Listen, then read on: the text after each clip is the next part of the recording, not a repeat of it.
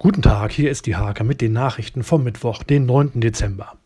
Durch Corona ist die Aufnahme für Wohnungslose in der Herberge zur Heimat in Nienburg aktuell besonders schwer. Zwei Wochen lang kommen Neuankömmlinge in eine interne Quarantäne. Hasbergen trauert um seinen Ehrenbürgermeister. Burkhard Schmedeke ist im Alter von 78 Jahren gestorben.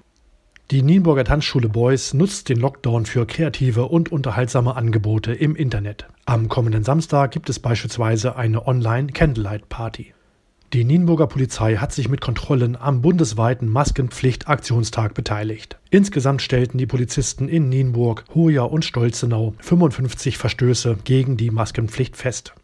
Die Taekwondo-Sparte des MTV Nienburg präsentiert stolz ihre Mund-Nasenschutzmasken. Das Tragen der einheitlichen Maske symbolisiere eine Verbundenheit mit dem Sport.